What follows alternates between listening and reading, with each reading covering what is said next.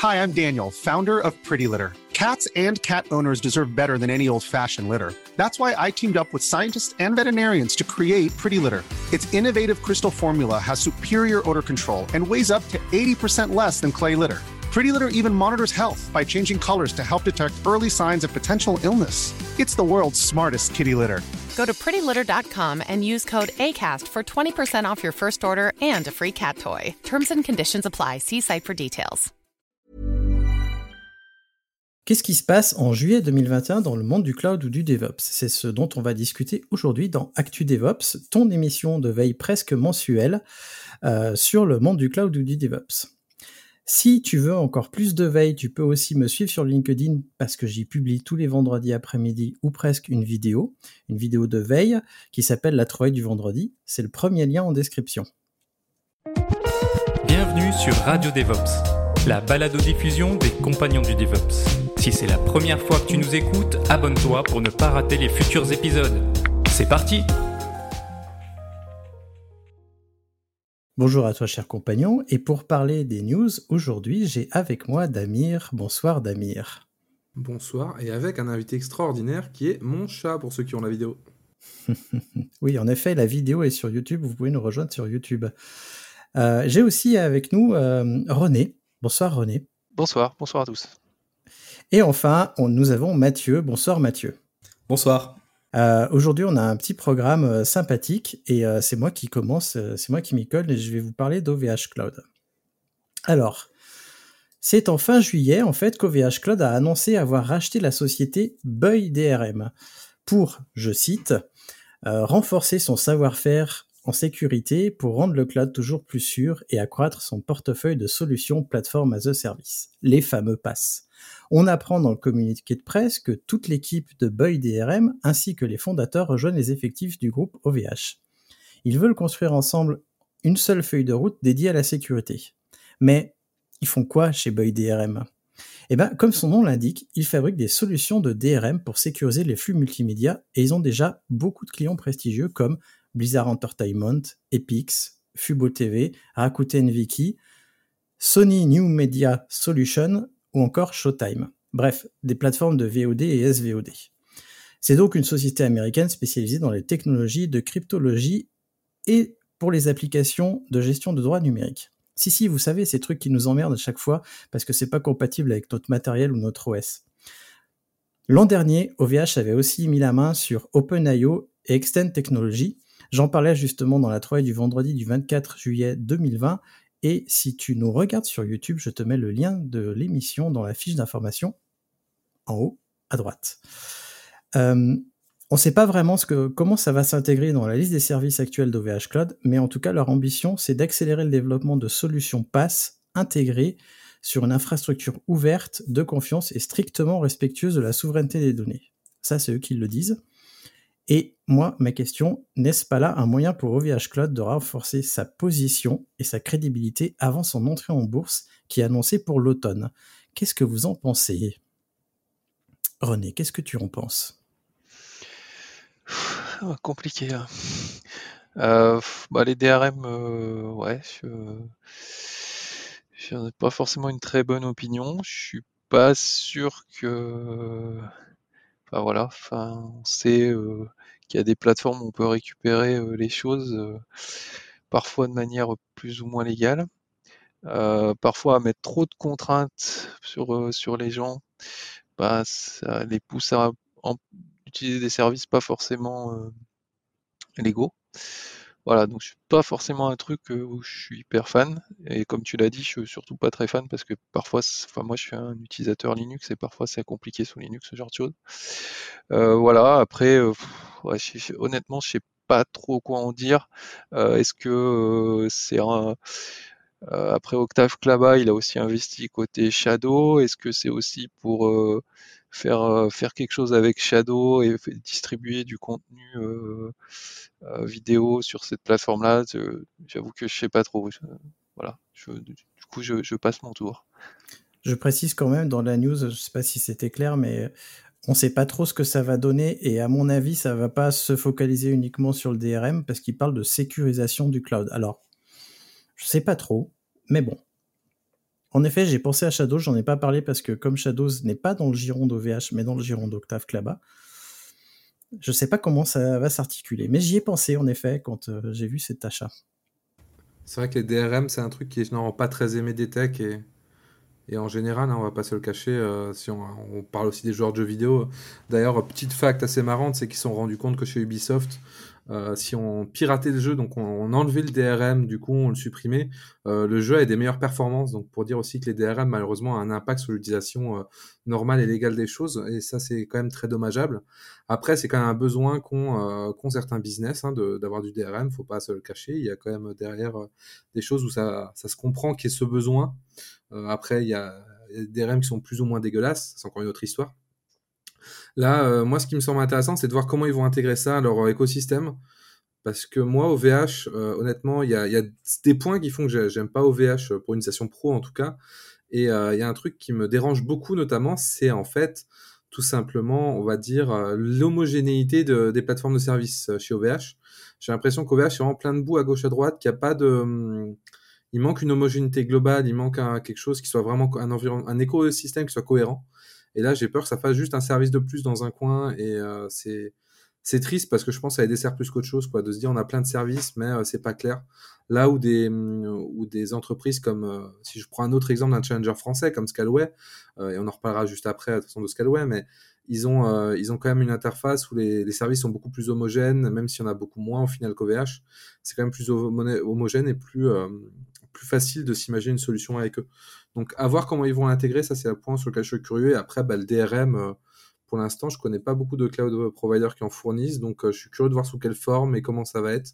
Et pour la partie sécurisation du cloud, je suis assez curieux aussi parce que pour l'instant, globalement, euh, bah, les acteurs autres que les gros acteurs sont un peu à la traîne. on dira ce qu'on veut, mais quand on pense à AWS, on voit aussi des, le fait d'avoir des HSM dédiés, le fait d'avoir du chiffrement par défaut euh, un peu partout, d'avoir des outils de suivi de sécurité et tout ça, des outils comme IAM. C'est des choses qui manquent sur les fournisseurs français. Donc cet aspect sécurité dans le cloud, je suis vraiment curieux de l'avoir. Et puis euh, voilà. Je pense que j'ai fait le tour et j'ai pas mal monopolisé la parole dans un long dialogue. Mais euh, du coup, je sais pas si Mathieu, tu as quelque chose à rajouter à ça ou si tu as un avis là-dessus? Bah, mon avis sur les DRM, c'est un peu le, même que vous. Finalement, je suis pas trop fan de, de, la, de la, technologie. Après, sur le, le rachat en lui-même, euh, comme tu le dis, OVH euh, euh, a beaucoup de services et parfois on cherche un peu la cohérence. C'est le gros problème pour moi d'OVH. Ça part un peu dans tous les sens. Donc je suis vraiment d'accord avec ça. Et il faut voir ce qu'ils en font parce que des fois, des entreprises rachètent des startups euh, ou des ou d'autres pas forcément des startups mais même d'autres entreprises et finalement il se passe plus grand chose c'est-à-dire on attend un an deux ans euh, puis ça il y a rien qui change il n'y a pas de vraiment de nouveautés qui apparaissent etc euh, et euh, j'ai pas mal d'exemples en tête comme ça. Euh, donc, à voir, il faut vraiment avoir dans le futur qu'est-ce qui va sortir de tout ça, notamment, comme tu l'as dit, Damir, sur la sécurisation du cloud. Mais là, comme ça, c'est dur de rajouter autre chose pour moi parce qu'il faut voir ce qu'ils en font finalement. Ou voir si dans un an, il y, a, y, y aura peut-être rien en plus et puis finalement, ça sera un coup d'épée dans l'eau. Ouais, de toute façon, c'est toujours un petit peu compliqué, c'est les rachats. Hein, ça, des fois, ça marche, hein, la mayonnaise, elle prend, mais parfois, ce que tu dis, hein, ça... Oui. Euh, oui. Par exemple, Christophe, tu mentionnais OpenIO. Euh, je sais pas, euh, ça fait un an maintenant, euh, un peu plus, un peu plus d'un an, et je sais pas qu'est-ce que ça a donné? Est-ce qu'il y a eu des retours euh, sur les performances de l'objet store d'OVH Est-ce que je vois que le, site OpenIO existe toujours avec une liste de produits? Euh, Est-ce que c'est toujours deux entités distinctes? Enfin, c'est pas clair, par exemple. C'est ça que je veux dire aussi, c'est que des fois, il y a des rachats et je ne sais pas si ça bénéficie vraiment à l'offre euh, originelle d'OVH. Je pense qu'ils ont un problème de stratégie globale. De toute façon, OVH, euh, ils essaient un peu de partir dans tous les sens. Ils sont un peu trop découpés. Il, manque d'une vision globale euh, chez OVH. En tout cas, pour la partie vraiment orientée cloud, service manager et choses là. Hein, je ne parle pas de la partie, euh, on va dire, plus traditionnelle. Mais sur cette partie-là, il manque d'une vision. Et euh, ils ont déjà manqué le premier cocher. Et là, ça, part un peu en ordre dispersé. Donc, ce sera intéressant de savoir pourquoi. Quoi.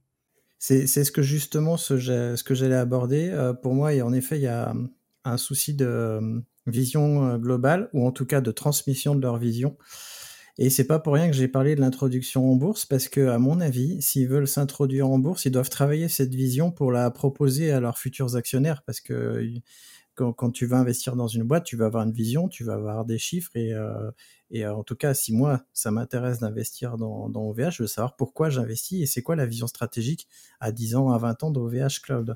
Ouais, mais tu vois, je, je, digresse un peu juste rapidement, mais si je compare avec une boîte comme Scalway qui a un peu le même parcours qu'OVH, donc euh, des choses un peu traditionnelles du data center, euh, du hosting de, de Bay et après qui a, qui a, basculé un peu sur du cloud, euh, Scalway pour faire ça, ils ont ils créé une nouvelle entité et après ils l'ont bien découpé, ils l'ont bien segmenté avec une entité qui est Scalway Element qui est vraiment la partie pure cloud ou une partie qui est Scalway des D-Box et une partie Scalway des data centers pour garder les activités entre guillemets, je vais pas dire legacy parce que c'est des activités qui sont importantes et qui ont aujourd'hui une clientèle, mais des activités classiques entre guillemets. Et OVH, ils ont juste un rebranding en OVH Cloud en, gardant tout un peu derrière. Donc ils auraient peut-être ils auraient peut-être eu plus intéressant qu'ils se split aussi euh, au niveau des entités internes et je trouve je comprends vraiment pas je ne comprends pas dans tous les cas la, vision et la politique d'OVH là-dessus quoi je, trouve que que c'est un peu chaotique. Et euh, dommage, hein, j'adorais aimer OVH. Je, serais le premier à être content d'aimer OVH et dire c'est merveilleux, ils font que des choses bien, je serais le premier content.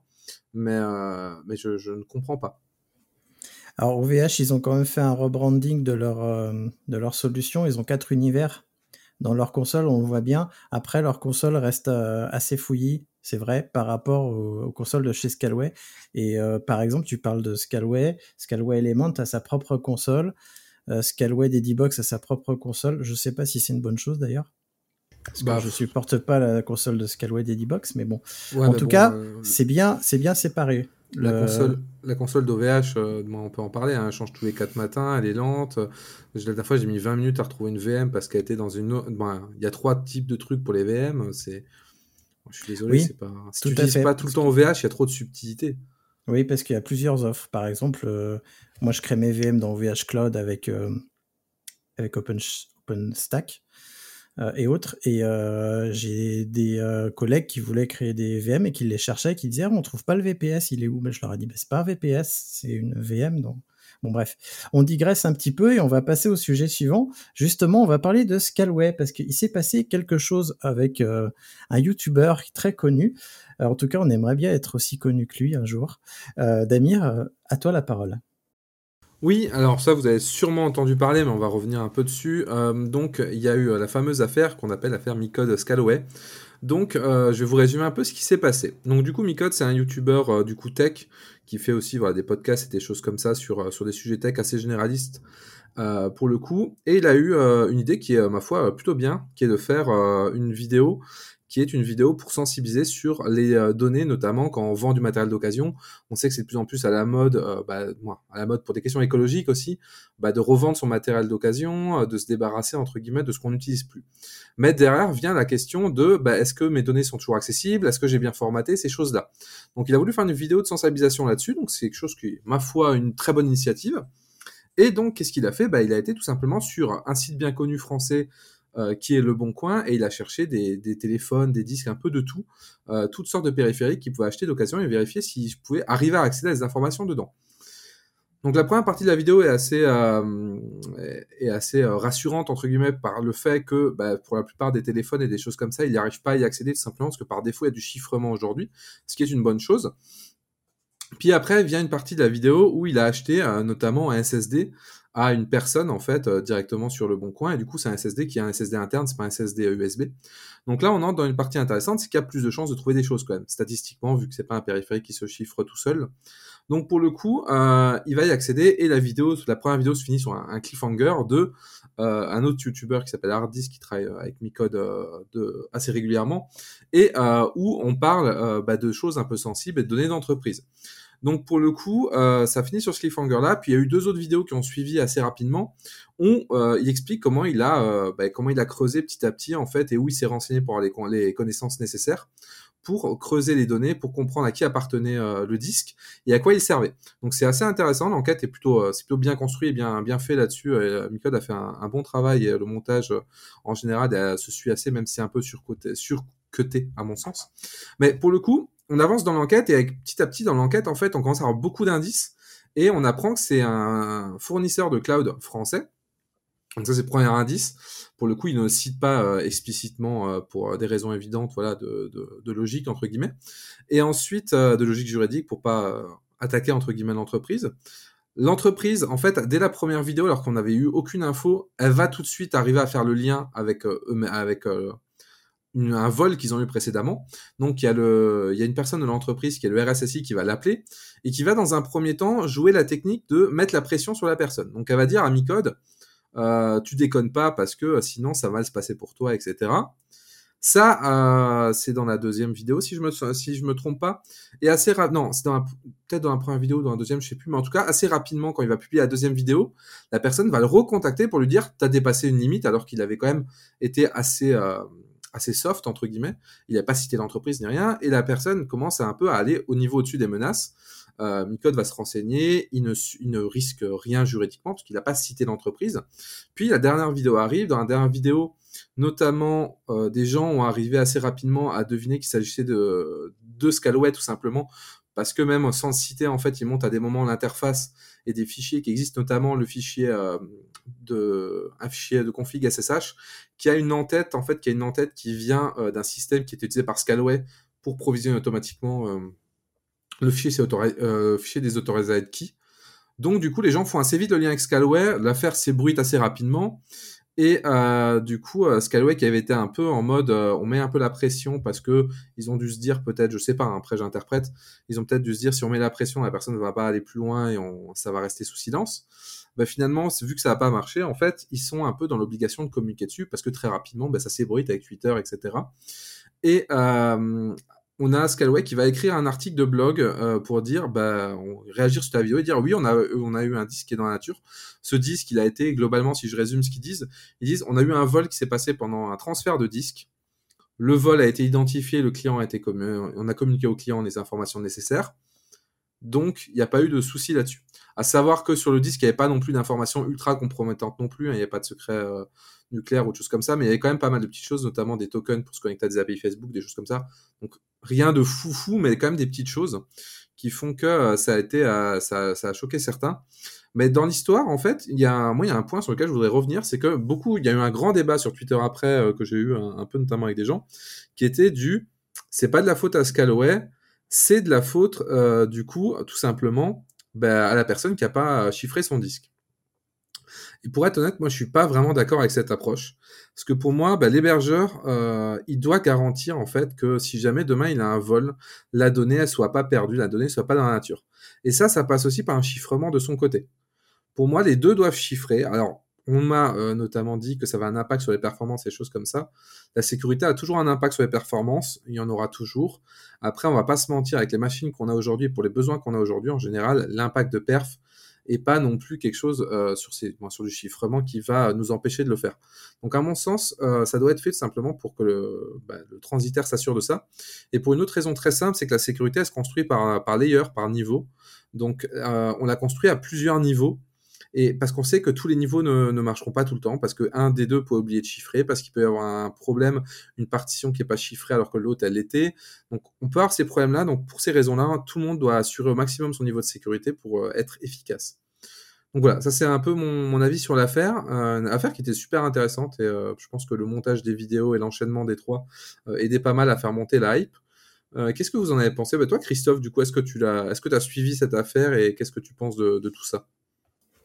Oui, en fait, dès, euh, dès le fil euh, Twitter euh, que tu cites, que j'ai vu passer évidemment, je me suis renseigné et puis j'ai été regarder les trois vidéos que j'ai trouvées très intéressantes d'ailleurs. J'aime beaucoup ce que fait Micode aussi. j'ai été assez surpris de la réaction de Scalway, mais je pense, selon moi, en fait, ils étaient pris de court ils étaient pris de court et euh, quand tu es pris de court comme ça, ils ont dû faire une erreur euh, avec Micode en communiquant avec lui. Et euh, le fait de mettre la pression, je pense, c'était une erreur de leur part. Et j'espère qu'ils vont apprendre de ça pour justement qu'à l'avenir, ça ne se reproduise pas. Ouais, mais je pense, tu vois, que. Bah, je, rebondis juste là-dessus, mais je pense que la pression, c'est quand même mauvais, entre guillemets, de l'avoir. Surtout qu'il y a eu quand même un peu d'espace entre les deux vidéos, donc c'est pas non plus quelque chose qui se fait en deux heures, si j'ose dire. Donc je trouve ça vraiment, euh, moi je trouve qu'il y, a un problème dans la réponse, ça c'est sûr. Après, euh, ça ne veut pas dire que, l'entreprise est nulle ni rien, hein. c'est juste que là il y a eu un, souci de réponse et que la réponse n'était pas du tout adaptée à la situation. Mais euh, je, pense que dans tous les cas c'est une erreur, il n'y a pas de, On est parfaitement d'accord. Euh, c'est une erreur. Après, le temps de monter une vidéo et tout, je peux te dire que, à mon avis, la réponse de Scalway, elle a eu lieu très rapidement après la première vidéo. Mais euh, je, je, moi, je, je, je, pense que Scalway va en prendre de la graine. En tout cas, je les encourage à repenser leur communication auprès des youtubeurs, donc qui sont des personnes publiques et qui ne vont pas s'arrêter comme ça, surtout que là, il n'y a pas eu diffamation ou quoi que ce soit. Euh, donc euh, c'est Scalway qui s'est mis dans, dans, le caca tout seul, on peut dire. Euh, pour le coup, j'avoue aussi avoir été surpris que Micode publie un mail privé, parce que dans sa vidéo, il y a un mail privé qui est apparu. Même si on ne sait pas d'où il vient, je trouve ça un peu bof vis-à-vis de l'hébergeur ne pas lui avoir posé la question avant. Bon. mais je suis d'accord avec toi, en effet, si on veut tirer une conclusion de ça, c'est que nos hébergeurs, ils doivent peut-être sécuriser un peu mieux leur, disque parce qu'on on sait qu'il peut y avoir des vols, ça arrive de temps en temps. C'est rare, heureusement, mais ça arrive. Donc, comment est-ce qu'on sécurise euh, ces, euh, ces, disques Est-ce que justement, quand les disques sont, euh, sont enlevés, il pourrait y avoir, je sais pas, quelque chose J'en ai aucune idée. Je sais que de toute façon, les disques, quand ils se font pas voler, normalement, ils sont détruits. Là, c'est durant un transport, a priori, que le vol a eu lieu. Mais j'ai assez parlé, je vais laisser la parole à quelqu'un d'autre. Euh, je peux prendre la parole. Déjà, moi, ce que, je trouve dingue, c'est la probabilité que ce youtubeur achète un disque sur le bon coin et que ça soit un disque Scaleway. Je veux dire, moi, je, Scaleway, je leur dis, mais jouez au loto là, parce que clairement, euh, c'est le bon moment. Enfin, c'est quand même une histoire de fou que ça tombe euh, sur ce disque-là. Moi, je trouve, euh, c'est ça qui me fait presque le plus halluciner dans l'histoire. Après, oui, là, bon, vous avez déjà discuté de la réaction de qui était pas top, c'est vrai, mais je suis d'accord aussi avec Christophe pour le mail privé. Je l'avais aussi remarqué pendant la vidéo, qu'il y avait un mail qui était mis à l'écran, alors que finalement, euh, c'est pas forcément cool, je trouve. Et je suis d'accord également ce qui a été dit sur le chiffrement, même si je ne jette pas du tout la pierre à Scalway parce que je sais ce que c'est que travailler sur, chez un cloud provider et qu'il y a toujours euh, des choses à faire, euh, quelles qu'elles soient. Et euh, c'est des choses qui vont arriver chez les fournisseurs, euh, qui sont même déjà en cours, euh, généralement chez certains. donc je pense que c'est ça, ça, va ça va aller qu'en s'améliorant. Et après, là, je pense que voilà, Scaleway a vraiment pas eu de chance. on peut se poser après de la question de pourquoi bouger des disques entre data centers ou des choses comme ça. Euh, ça, c'est un autre sujet, mais euh, je ne leur jette pas forcément la pierre sur ça. Euh, on va dire, il y a, pire. je veux dire, même si c'est sûr, c'est un incident important. je rebondis juste sur deux trucs. C'est vrai que la, probabilité est faible et l'incident était assez ancien parce que la personne a attendu avant de revendre le disque évidemment, donc c'était pas non plus hier, donc c'était vraiment pure coïncidence. Après, encore une fois, je, moi je suis pas, je critique pas Skyway sur le fait de pas avoir chiffré parce que, bah, comme tout, hein, on grandit mais je critique juste parce qu'il y a beaucoup de gens sur Twitter qui ont la position, notamment des gens qui sont dans l'hébergement pur, dans le data center et choses là, où ils se disaient, nous, notre rôle, c'est juste de fournir du matériel et après, c'est au client de le faire. Donc, je pense qu'il y a aussi euh, pas mal de gens qui sont encore par qui n'ont pas encore passé à une approche service où on fournit un service avec tous les niveaux qu'il y a derrière. Ils sont encore dans une approche un peu classique où on a notre périmètre et notre périmètre, c'est juste ça. Donc, ils ont du mal un peu à, bouger cette chose-là, c'est tout, tout à fait normal. Après, juste pour le mail privé, je me suis posé la même question. Et d'un autre côté, je me suis dit, il a pas cité tout le mail, c'était un extrait. Mais c'était aussi, je pense que, à l'inverse, il aurait pas cité le mail, il aurait dit, on met la pression. On aurait pu dire, ouais, bah, il bluffe peut-être pour faire genre, etc. Donc, en un sens, je comprends la démarche. Après, même si c'est pas le truc le plus cool, je me dis que sinon, ça aurait pu être de la diffamation, donc ça ça s'entend. Ouais. Bah moi ouais, je suis globalement je suis assez d'accord avec ce que vous avez dit parce que pour moi il a il a fait les choses bien donc euh, je trouve de mon point de vue et donc euh, ouais, je trouve que mettre la pression comme ça c'était pas c'était pas c'était pas super. Après bah ça montre aussi autre chose, c'est que faut euh, par rapport aux fournisseurs, faut à partir du moment où c'est pas écrit ce qui est fait, faut pas euh, supposer que ça va être fait. Euh, voilà, c'est pas là. Je pense que c'est pas mentionné nulle part qu'il y a du chiffrement sur les disques. donc, faut faire attention à ça.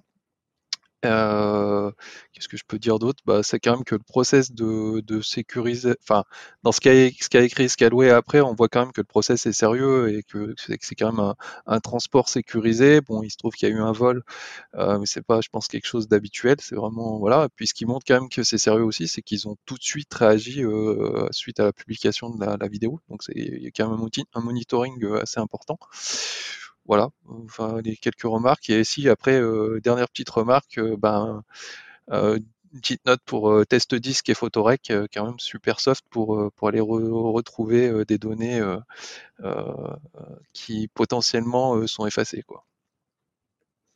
Je, me souviens plus du nom de l'auteur, mais un grand bravo à lui. Et j'ajouterais une chose également, moi ce qui me fait rire quand même avec ce genre d'incident, c'est ensuite tout Twitter qui s'emballe avec toujours les mêmes personnes généralement. Ouais, le cloud, euh, voilà, on vous l'avait dit que le cloud c'était pas fiable. Moi aussi, euh, je peux faire mieux avec mes trois scripts bash euh, sur mon infra dédié, euh, blablabla. Enfin bref, il y a une mauvaise foi autour de ces trucs-là. À chaque incident, que ce soit des downtime ou cet incident-là qui est quand même exceptionnel, il y a une mauvaise foi lorsqu'on parle du cloud. Moi, ça me rend euh, parfois un peu fou. hein. Je veux dire, euh, c'est Ah oui, euh, bah ça, il y a toujours les. Vous voyez qu'il y a des serveurs derrière le cloud, vous voyez qu'il y a des disques durs, vous voyez que ça parle des problèmes. hein, Mais attendez, les gars, euh, si on peut plus troller sur Twitter, qu'est-ce qu'on y fait après? Ah bah, Ouais, c'est puis sûr. si ça avait été chiffré, on n'aurait pas eu l'histoire, ça aurait été dommage. C'est ça, Ouais, on mais parlerait, si, on parlerait ou si le data center avait pris feu avant, euh, ça aurait, on pas eu l'histoire aussi, quoi. Bah, c'est bon, sûr on rentre dans un autre rôle, bien sûr. C'est sûr que là, il n'y a plus de problème de disque. Ouais, arrêtons de troller. Moi, je me pose la question quand même euh, de la performance sur du chiffrement, sur du chiffrement. Imaginons que la couche disque euh, soit chiffrée par les hébergeurs, et si nous on rajoute notre couche de chiffrement, euh, quel impact ça va avoir au niveau des perfs? Est-ce que l'un de vous en a une idée? Quantifié, non, euh, j'ai pas de, stats, mais euh, en tout cas, l'utilisation, à part, c'est toujours pareil, ça dépend ce que tu fais, et on va arrêter de, se mentir là-dessus, parce que des fois, il y a des gens aussi qui sont en mode, oui, les perfs, les perfs à 10% et tout, hein, je veux bien quand, c'est pour des conneries, mais quand c'est pour de la sécurité, il y a quand même un apport derrière. Et pour le coup, euh, si on regarde chez AWS et des acteurs comme ça, où il y a du double chiffrement en général côté client et côté de leur côté, il y a un impact sur les perfs, c'est certain, mais ça reste quand même très largement utilisable pour 99% des usages. Donc, euh, faut, faut pas se leurrer, il y a un impact, mais il, il- il va, la plupart d'entre nous, il va pas nous, nous bloquer. Après, après, il y a aussi bon l'aspect technique, hein, parce que ben, toute la gestion des clés, pour, euh, voilà, je pense que c'est pas non plus si simple que ça. Ah oui, non, j'ai jamais dit que c'était ça. Ah ouais, j'ai pas dit ça. C'est aussi pour ça qu'on utilise du cloud, c'est pour pas avoir à en faire des choses complexes nous et des choses que des gens ont fait. Il y a aussi une question hardware en fait. Euh, je suis pas un expert sur le sujet, mais je sais que le hardware moderne euh, euh, propose des, on va dire des, des solutions pour euh, limiter l'impact en performance du chiffrement. Et euh, c'est ça aussi, c'est qu'il faut, euh, avant de pouvoir mettre ce genre de solution en place, parfois, eh ben, il faut cycler tout son hardware existant pour mettre de nouveau, on va dire, bah, des nouvelles, du nouveau hardware, ce qui peut mettre du temps et coûter très très cher aussi. Bon alors avant de passer à la suite, euh, c'est le moment de rappeler à nos auditeurs et auditrices que ce podcast est en licence libre. Vous pouvez en prendre des bouts, les découper, euh, les mettre euh, dans vos cours ou alors les diffuser.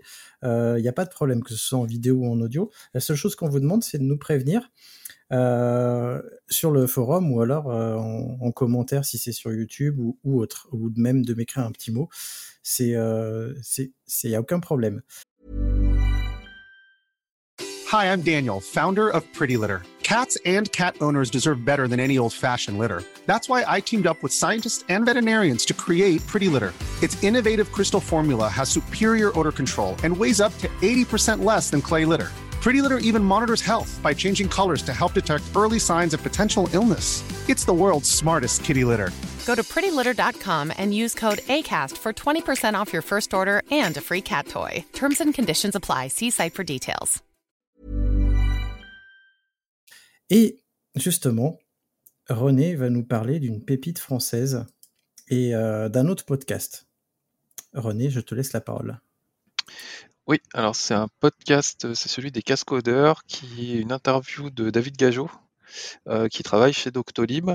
Euh, alors je, je vais pas tout résumer euh, ce qui est, dit. Je vous encourage à aller écouter ce podcast, mais je vais, voilà. Donc il, se trouve que Doctolib euh, travaille pour la prise de rendez-vous pour la vaccination. Et ils ont eu un énorme pic de demandes suite aux annonces de notre cher président. voilà, donc avec énormément suite au, on va dire à l'interview du président aux 20h, il y a eu énormément de connexions et bah, ils ont un petit peu communiqué sur le sujet, montré que, enfin, ils ont essayé de montrer un petit peu comment ils s'étaient organisés à l'intérieur de Doctolib pour, pour, réussir à supporter la charge. voilà. Après, il y a des choses assez intéressantes. alors, pour être honnête, je trouve que moi j'aurais été intéressé pour avoir un peu plus de détails, notamment sur l'infrastructure. Euh, c'est un peu vague, mais bon, après il y a plein de choses qui sont abordées dans ce, dans, ce podcast euh, qui sont très intéressantes. Et euh, moi, il y a deux choses qui m'ont amusé un petit peu, c'est l'aspect voilà, un des aspects en fait, c'est que donc Doctolib c'est un, très gros site européen avec énormément de trafic et euh, on apprend quand même que euh, c'est basé sur un gros monolithe en Ruby on Rails. Donc euh, voilà, ça montre quand même qu'avec un monolithe, on peut aller quand même très très loin sur, en termes de charge. Et il n'est pas forcément, voilà, le microservice c'est bien, mais ça amène aussi son lot de complexité. Et voilà, j'aime bien, ça rétablit un petit peu, voilà, on a beaucoup entendu parler d'architecture microservice avec que les points positifs, mais on pourra un jour en parler peut-être, mais voilà, il n'y a pas que des points positifs. Ça amène une complexité, notamment, bah, on parle sur du réseau, donc c'est un média qui peut avoir des, problèmes et voilà. Et donc ça, voilà, ça m'a fait un peu rigoler. Si je trollais un peu, je dirais que peut-être que dans un an ou deux, euh, ce sera la nouvelle hype et on va tous passer à refaire des, monolithes. Euh, c'est assez rigolo.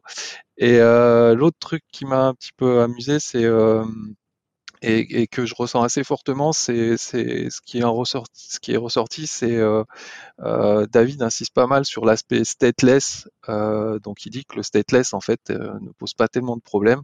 C'est pas là où ils ont eu beaucoup de problèmes. C'est vraiment et moi c'est vraiment ce que je ressens dans, dans, dans mon travail au quotidien. C'est vraiment l'aspect du, du, stateful et les, les, données, les bases de données qui, qui, qui apportent la complexité et, et euh, et, les difficultés de mon point de vue. Et euh, je dis pas qu'il n'y a pas de problématique à faire scaler une application, hein, la partie stateless, mais c'est globalement on a pas mal de solutions de ce côté-là. Et je trouve que côté stateful, c'est ça reste plus beaucoup plus compliqué. Voilà, donc ben, c'est un petit peu les deux points que que je voulais soulever de cette interview que j'ai trouvé vraiment intéressante. Et voilà, je vous encourage à aller la lire et puis bah, à aller l'écouter. Et euh, voilà, bah, si, si, vous voulez rebondir un petit peu dessus et dire ce que vous en avez pensé, je vous laisse la main. je l'ai pas écouté, mais elle est définitivement sur, sur, la liste des interviews, je vais écouter. Bah après, euh, comme toujours, le, un monolithe, euh, ça peut scale. Après, ça dépend comment il est fait. Et en fait, ce qui a le plus dur à scale, comme tu le disais, c'est la base de données. Et ça, ça a toujours été le cas.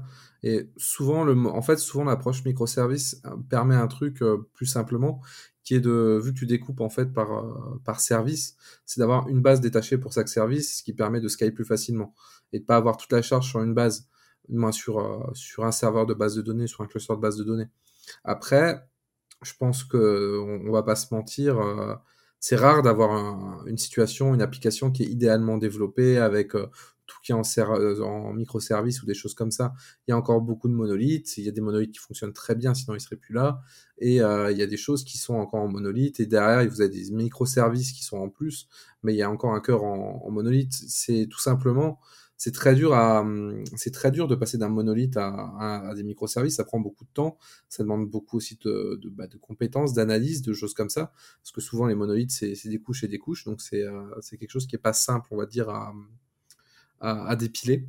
Mais, euh, mais c'est quelque chose qui est définitivement intéressant. Après, c'est monolithe. Euh, il y en a encore beaucoup, hein, on va pas se mentir. C'est comme, plein de choses, hein, les bonnes pratiques, euh, on en parle beaucoup. Et je pense qu'il y a un biais aussi qui fait que on a tendance à vouloir toujours aller au meilleur, au meilleur et à travailler sur des projets sur lesquels on donne notre meilleur pour, arriver à des choses qui soient bien ou le mieux possible. Mais on a, on a tendance à oublier que la réalité, c'est que la moyenne, la moyenne de, dire de, de qualité des infrastructures et des applications, elle est euh, beaucoup plus basse que ce qu'on espère ou ce qu'on pense. Non, je voulais vous dire que j'étais d'accord euh, avec vous et euh, pour moi, il n'y a pas de problème aujourd'hui. Moi, je serais pas choqué d'arriver dans une entreprise et de voir un monolithe. S'il est correctement designé, c'est le plus important. Euh, du code propre, que ce soit du monolithe ou du microservice, euh, ça, on travaille très bien avec. Le microservice apporte beaucoup de problèmes également. Moi, j'ai vu des projets échouer en microservice, échouer vraiment lamentablement, parce qu'il y a d'énormes problématiques qui se, qui se posent en microservice qu'il n'y a pas en monolithe. Le microservice est beaucoup là pour, euh, c'est aussi une méthode de travail finalement. Le microservice, c'est pouvoir faire des feature teams qui travaillent sur un produit en isolation du reste.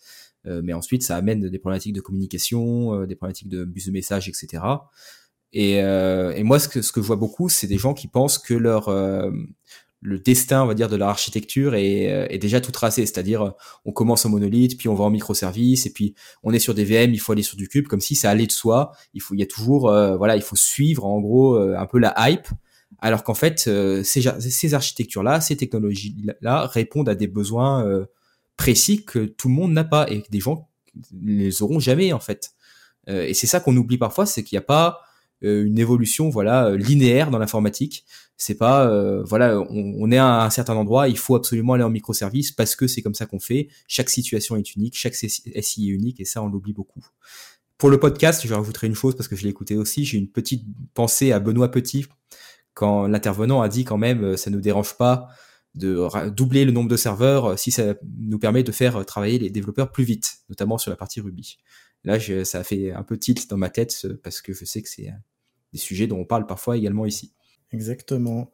Euh, moi, j'ai pas écouté le podcast, mais euh, ça me fait penser à un article et une, une conférence.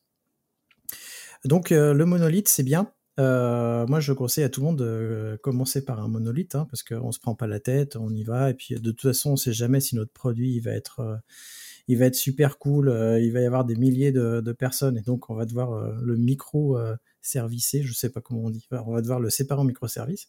Donc faire un monolithe, c'est bien si ça permet d'aller vite. Mais par contre, il faut quand même avoir à l'idée le fait que un jour on peut aller dans le cloud, un jour on peut aller vers du microservice. Et donc ces deux articles, enfin cet article-là et cette conférence-là va vous aider à, penser ça. Donc euh, c'est un article de Martin Flower qui, qui euh, qui parle de monolith first. Donc, comment est-ce qu'on pense une application d'abord en monolith, puis après on la fait évoluer? Et puis, c'est une conférence d'Arnaud Lemaire qui a donnée au Breadscamp, qui est un monolith euh, microservice ready. Donc, en gros, euh, vous construisez un monolith, mais qui est prêt pour passer en microservice. Ce qui fait que euh, vous avez quand même une vision peut-être sur le long terme, mais en tout cas, vous ne prenez pas la tête à aller sur du microservice parce que aller sur du microservice, ça veut dire aller sur une infrastructure compliquée tout de suite. Et euh, au début, quand on commence, c'est peut-être pas forcément le mieux. Le mieux, c'est peut-être de commencer par un VPS et de tout mettre dessus. Et puis faire un bon produit. Oui. Oui. oui. Si, je peux rebondir là-dessus, je pense qu'il faut pas oublier une chose, c'est qu'on fait, euh, on fait notre travail, on design nos choses aussi en fonction du business. Et il y a un moment, comme, comme tu le disais, en fait, pourquoi au début un monolithe ça va très bien? Parce qu'un monolithe c'est rapide, vous prenez pas la tête, vous n'avez pas beaucoup de prérequis, parce que du microservice c'est des prérequis en termes de maturité, en termes d'organisation d'équipe, en termes de CI/CD, de, de, toutes ces choses-là, il y a quand même beaucoup de prérequis. Et en fait, au début, quand vous lancez un business, vous en foutez tout ça, tout ce que vous voulez, vous, c'est avoir vite un produit, un premier version de votre produit pour le vendre et faire rentrer du pognon. Et peut-être qu'après, quand du pognon commencera à rentrer et que votre truc sera stable, vous pourrez, le, vous pourrez passer à autre chose et faire mieux. Et encore une deuxième chose, c'est que comme tu disais, il faut préparer les monolithes pour être découpés. Mais au-delà de ça, des fois, quand on démarre un business, je pense qu'on ne sait pas tout le temps, en fait, euh, toutes les choses qui vont être développées, tous les besoins qu'il va y avoir côté client. Donc, on ne saurait même pas le découper, en fait, en microservices au début euh, pour, pour la plupart des business. Donc, c'est important d'avoir une phase où euh, on s'aligne avec le business pour répondre à un besoin précis. Ah, c'est clair que les besoins métiers, si déjà ils sont pas clairs, c'est hyper compliqué. Euh. Non, mais c'est clair. Euh, juste, je vais parler un petit peu de mon expérience. On ne crée pas un monolithe avec Frogit, mais on crée une infrastructure et du coup, on n'est pas allé vers une infrastructure achat hautement disponible tout de suite parce que, bah voilà, avant qu'on ait 2000 euh, à 3000 clients tout de suite sur notre infrastructure, bah voilà. Pour l'instant, ça a un coût, une infrastructure hautement disponible. Donc nous, ce qu'on fait, c'est qu'on fait une infrastructure sécurisée euh, assez robuste, mais qu'on puisse remonter rapidement. Et on va, on va évidemment l'annoncer à tous nos clients, mais du coup, c'est un peu pareil quand on fait le logiciel. Euh, pas tout de suite se lancer dans euh, le top du top parce que on a des envies. Non, ce qu'il faut, c'est d'abord faire rentrer du cash, faire rentrer du chiffre d'affaires, faire un bon produit, puis le, vendre. Alors, je voulais vous dire qu'il y a aussi des nuances. Euh, on peut avoir euh, une, une architecture orientée service sans avoir du microservice. Moi, j'ai vu euh, l'erreur hein, des gens qui découpaient trop, euh, ou c'est des services qui n'avaient pas à être découpés, qui étaient découpés parce qu'il fallait suivre le synchro-saint principe du microservice qui est très très petit unitairement, et finalement, ça, le projet s'est planté. Euh, nous, on fait très attention à ça, et euh, voilà, nous, on fait pas du microservice, par exemple. On a quelques services, on a une grosse API gateway devant, et quelques services en back-end, et on fait attention en fait à ne pas avoir trop de services. J'en discutais encore récemment avec des gens et euh, on évite vraiment euh, le microservice comme parfois ça peut être décrit, c'est-à-dire avec euh, des dizaines et des dizaines et des dizaines de services. Mais déjà avec déjà rien que le principe, on va dire euh, API Gateway plus 3, 4, 5 services derrière, on va dire avec des gros domaines métiers bien sûr, ça permet déjà à beaucoup d'entreprises d'aller très très très très loin et même avec beaucoup de clients et une forte charge. Ah ouais, avec la puissance des machines. Après, après moi, je pense qu'un des gros pièges, c'est de se comparer à des boîtes comme Google, quoi, ou Amazon, ou peu importe, en fait. Enfin, toutes ces boîtes-là, elles sont pleines, elles ont un max de cash et tout. Elles, elles ont aussi des besoins importants. Et mais enfin, des boîtes qui ont ces besoins-là, elles sont, elles se comptent sur les doigts de la main, quoi. Au-delà des besoins, chez Google, ils ont des, des techs qui, on va pas se le cacher, sont en moyenne quand même largement au-dessus du marché. Euh, et pour le coup, ils sont une masse, quoi. Si Google, demain, euh, il y a un mec qui vient et dit, euh, faut qu'on développe ça, on l'utilisera que nous en interne, mais c'est pas grave, bah, c'est rentable parce qu'ils ont tellement de services et de choses. Par contre, vous, demain, vous, vous êtes dans une entreprise, c'est pas rentable de le redévelopper. Et ça, je pense tu as, raison de le dire. Moi, j'en ai vraiment marre des gens qui se comparent tout à Google. Et honnêtement, je, digresse encore une fois, mais le SRE, c'est pareil. Quand des gens ils me disent, putain, le SRE, Google a raison, j'en ai besoin. Non, mec, vous êtes 50 dans ta boîte, vous avez euh, trois services, vous n'avez pas besoin de SRE, de l'approche de Google. Il faut arrêter. Il y a un moment, il faut, faut trouver une limite. Et je pense qu'il faut savoir analyser ça pour en tirer de, de- des expériences et des retours sur des choses ultra complexes ou des, situations, des choses comme ça. Mais il faut pas l'utiliser tel quel. C'est pas applicable. Vous n'êtes pas Google, vous n'êtes pas Microsoft, vous êtes, euh, vous êtes, euh, vous êtes vous, quoi. Oui, je finirai par euh, dire en effet, euh, c'est un biais de se comparer aux grosses boîtes avec leurs microservices. Déjà, si vous avez des applications qui, respectent les 12 facteurs, je le répète, hein, les 12 facteurs, vous pourrez aller dans le cloud et vous pourrez scaler assez facilement, même si c'est un gros monolithe. Je l'ai déjà fait, donc vous inquiétez pas. Et Mathieu va nous parler d'une boîte que j'adore et de quelqu'un qui est un peu un modèle pour moi quelque part. Je pense qu'il me connaît pas, mais, euh, mais lui, Oui. J'aime beaucoup ce qu'il fait. On le connaît tous et je pense qu'on est tous d'accord là-dessus. Donc, euh, je vais vous parler aujourd'hui de Michel Hashimoto, qui est un des fondateurs d'HashiCorp. Donc, euh, HashiCorp, euh, vous connaissez peut-être, hein, c'est une entreprise qui a développé de nombreux outils euh, très populaires dans nos métiers, comme Terraform, Vagrant, Packer, Vault. Et c'est une entreprise qui a vraiment beaucoup apporté à l'administration système parce que ces outils-là sont partout aujourd'hui euh, et euh, répondent à vraiment de vraies problématiques euh, comme le service discovery, la création d'infrastructures, la gestion des templates. Et c'est souvent des produits euh, très bien pensés, simples, qui se, peuvent se composer entre eux, très bien réalisés et encore euh, plus intéressants, qui sont open source, même s'il y a parfois des versions cloud ou des versions un peu plus évoluées avec des fonctionnalités payantes. C'est une entreprise qui a investi, beaucoup dans l'open source et qui a vraiment réussi à monétiser ça et à faire un business autour de ça. Aujourd'hui, Chicago, je crois c'est une valuation de 5 milliards, donc c'est vraiment impressionnant. Et donc, euh, Mitchell a euh, annoncé euh, récemment qu'il quittait ses rôles actuels. Il était CEO puis CTO de HashiCorp. Et il a annoncé dans cet article de blog qu'il euh, voulait revenir à la technique et à l'ingénierie. Euh, il quittait donc le board d'HashiCorp, euh, la direction d'HashiCorp, pour revenir à des rôles euh, pour travailler sur des produits, euh, créer de nouveaux produits, euh, travailler dans voilà sur des problèmes de développement et d'ingénierie au sein des équipes euh, produits. Et euh, moi, je trouve ça génial parce que bon, bien sûr, ils disent qu'ils ont préparé ça depuis longtemps euh, avec euh, avec le board. Euh, C'est normal, quelqu'un de son envergure qui quitte euh, le board, c'est ça, ça doit se gérer dans une entreprise de cette taille. Mais je trouve ça vraiment cool parce que ça montre que HashiCorp euh, c'est une entreprise où l'ingénierie est au cœur euh, du métier, au cœur de, l'entreprise, que ça c'est vraiment quelque chose de très important et que rester ou rebasculer dans la technique n'est pas un problème. Là où en France la technique est encore vue parfois euh, comme un coût, comme quelque chose de peu valorisé, j'ai vraiment trouvé cette news sympa parce que je crois que comme vous, je suis un gros fan d'HashiCorp. C'est vraiment une entreprise qui me fait rêver. Euh, et euh, c'est vraiment un modèle pour moi d'entreprise et euh, j'ai vraiment été content de voir cette news, content pour lui finalement, qu'il puisse faire finalement ce qu'il veut, ce qu'il veut et travailler sur les sujets qui l'intéressent. Donc je sais pas si vous voulez rebondir sur sur ça. Ah ouais, après on peut on, peut dire c'est vrai que c'est malheureux, c'est que en France la valorisation des, des profils techniques, voilà, c'est clairement plus compliqué, surtout dans des boîtes françaises. Euh, voilà, c'est vrai que c'est ça, c'est assez sympa au niveau des US. euh, on, peut progresser assez loin dans une filière euh, technique. Et, euh, et ouais, ça serait bien que. Alors j'ai l'impression que c'est même que ça s'améliore pour les boîtes françaises.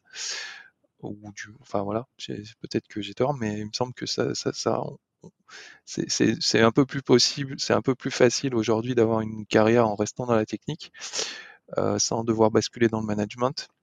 Mais bon, je pense que c'est pas encore complètement la norme et voilà, ça serait bien que ça, continue d'avancer un peu dans ce chemin-là.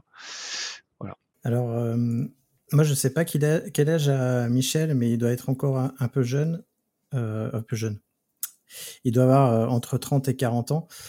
Euh, moi, je m'aperçois quand même avec mes 44 ans que la technique, c'est bien, mais, euh, j'ai beaucoup plus de mal que quand j'avais 30 ans, par exemple.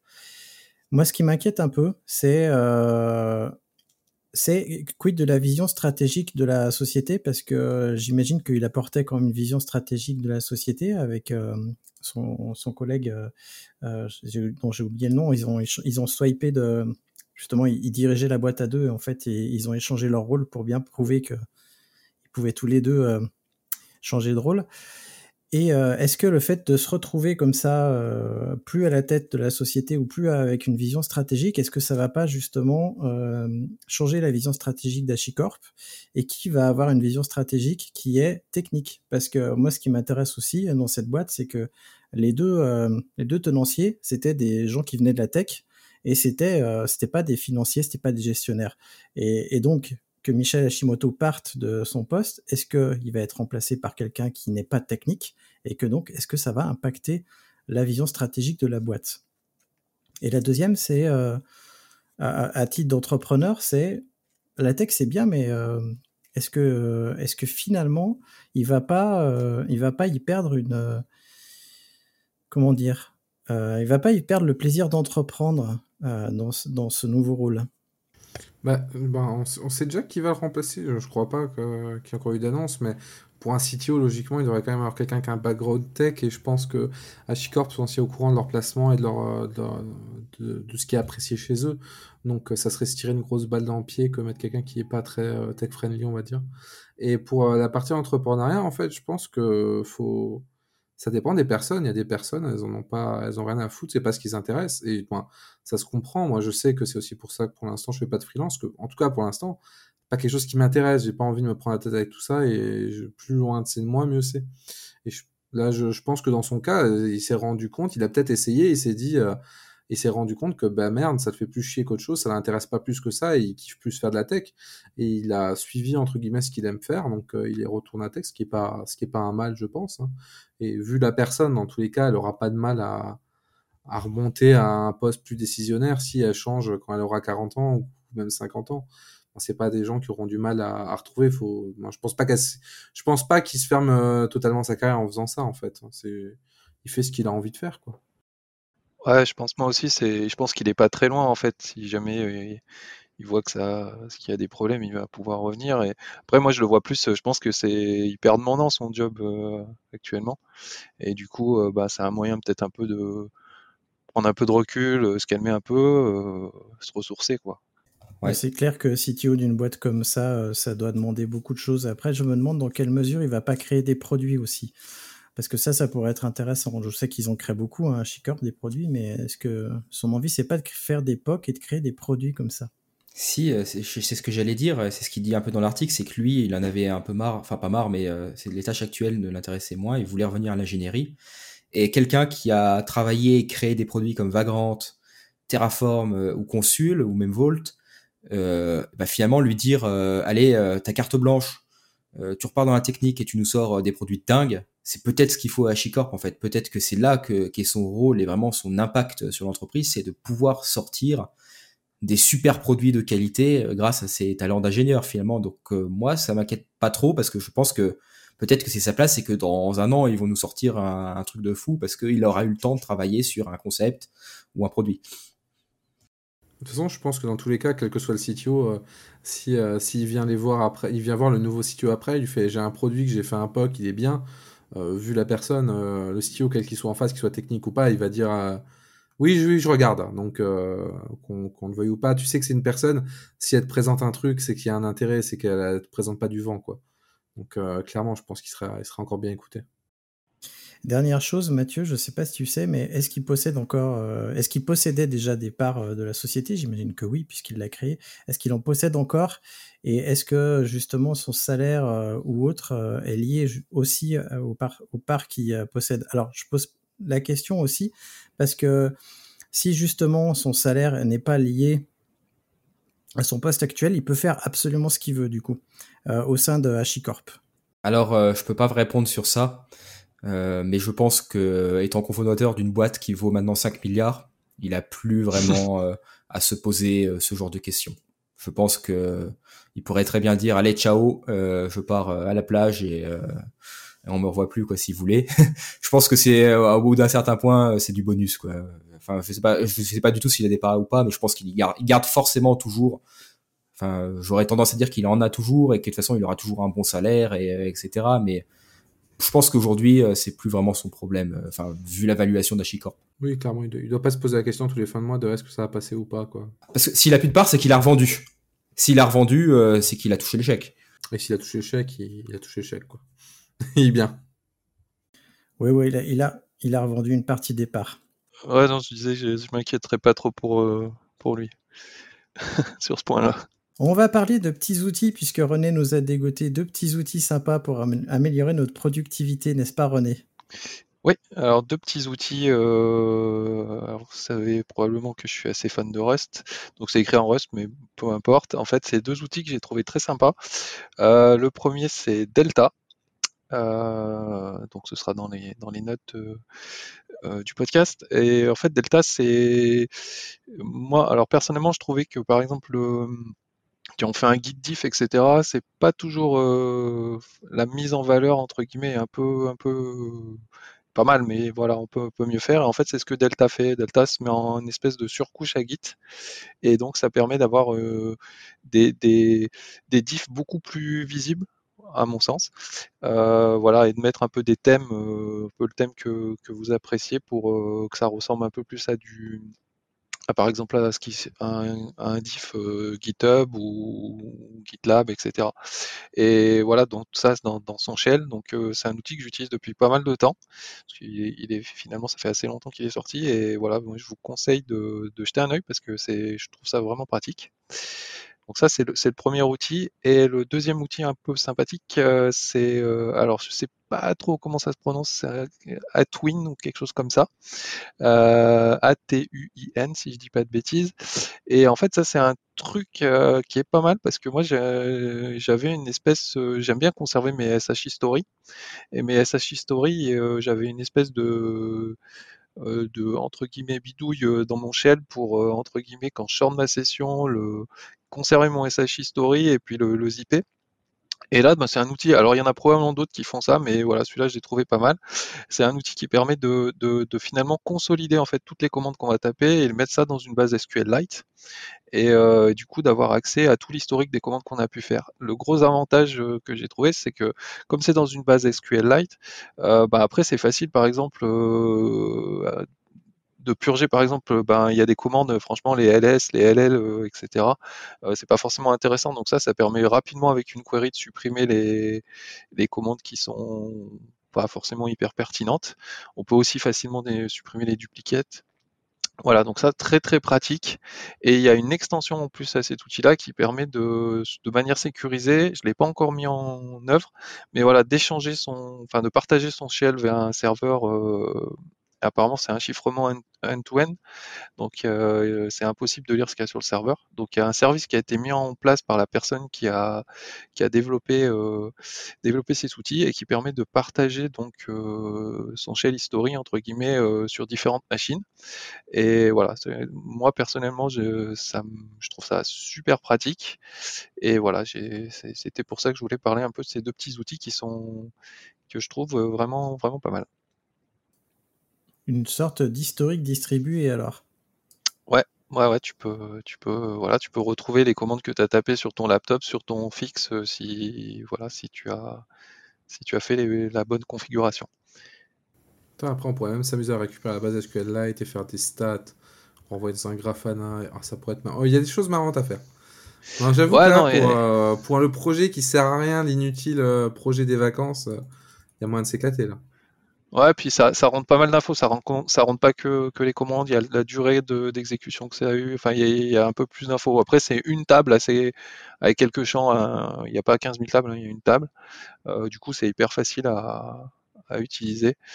Euh, il y a juste, juste une difficulté si, pour les gens qui utilisent Powerline, euh, comme moi. Euh, là, il y a un peu de, voilà, il a fallu un petit peu lutter parce qu'il y a des petites incompatibilités. Euh, voilà, mais sinon, sinon, ouais, c'est, moi, j'ai bien, bien kiffé. Oui, alors on utilise un petit peu Powerline. Pour ceux qui ne savent pas ce qu'est Powerline, c'est un prompt sous Unix qui vous permet d'avoir beaucoup d'informations à tel point que vous gagnez énormément de temps dans votre ligne de commande. Je connaissais pas Delta, je vais l'installer parce que ça a l'air vraiment bien. Ça me rappelle un peu les visions qu'on a des merge requests dans GitLab. Et je trouve ça hyper pratique parce que c'est vrai que les diffs c'est bien, mais c'est un peu euh, indigeste quand même. L'intégration Emacs euh, de Git, donc ma Git, ressemble un peu à Delta. Ça me fait un peu penser à ça. C'est aussi euh, chaque écran comme ça, on peut naviguer dans les, conflits et choisir celui qu'on veut finalement. Ça ressemble un peu. Mais c'est vrai que c'est intéressant. Eh bien, nous allons pouvoir clôturer cet épisode déjà fort long. Euh, si euh, le podcast t'a plu, euh, cher auditeur ou auditrice, tu peux venir en discuter avec nous sur la communauté des compagnons du DevOps. C'est un forum où on discute en- entre nous et tu peux t'inscrire. Le lien est en description. Moi, je vous laisse à tous à très bientôt et je vais laisser le mot de la fin à mes co-animateurs et on va commencer par René. Je te laisse le premier mot de la fin. Ah, tu m'as pris par surprise. Euh, bah, j'espère que, que, que, ce qu'on a dit vous, a- vous a intéressé. Je vous encourage à utiliser les outils. Et, euh, et puis, ben, je crois que j'ai déjà fait une conclusion comme ça, mais je vais la refaire. Euh, N'hésitez pas à contribuer à ces outils qui sont open source. Ça sera super. Merci. Et Mathieu, euh, le mot de la fin. Bah, un peu pareil, surtout sur la partie open source, je pense que c'est très important. Euh, Il y a des tonnes d'outils dont on parle jamais. Souvent, on parle de projets open source, euh, les, principaux. Et en fait, il y a plein de gens qui font euh, des super projets à droite à gauche et, parfois qui sont très utiles. Et, ces personnes ne sont pas toujours bien mises en avant. C'est toujours intéressant de parler de ces outils et de faire de la pub et de remercier aussi ces personnes. C'est quelque chose qui fait toujours plaisir de recevoir un merci. le projet, il est cool, ils m'aident bien au quotidien. S'il y a rien de plus, il y a- enfin, il y a rien de plus qui fait, euh, il y a rien de plus cool pour un contributeur, pour un mainteneur, désolé, je pense. Et enfin, Damir, tu vas terminer et ce sera ton mot de la fin qui va terminer le podcast. Ah, Je vais faire très simple. Chiffrer et troller. Merci d'avoir écouté Radio DevOps. N'oublie pas de noter l'épisode, plus la note sera élevée et plus il sera mis en avant dans les applications. Tu peux aussi le partager, ça nous aidera à le diffuser et à rendre le mouvement plus visible. Si tu as envie de discuter du mouvement, alors rejoins-nous dans la communauté des compagnons du DevOps. À bientôt La balado-diffusion des compagnons du DevOps est produite par l'Hydra.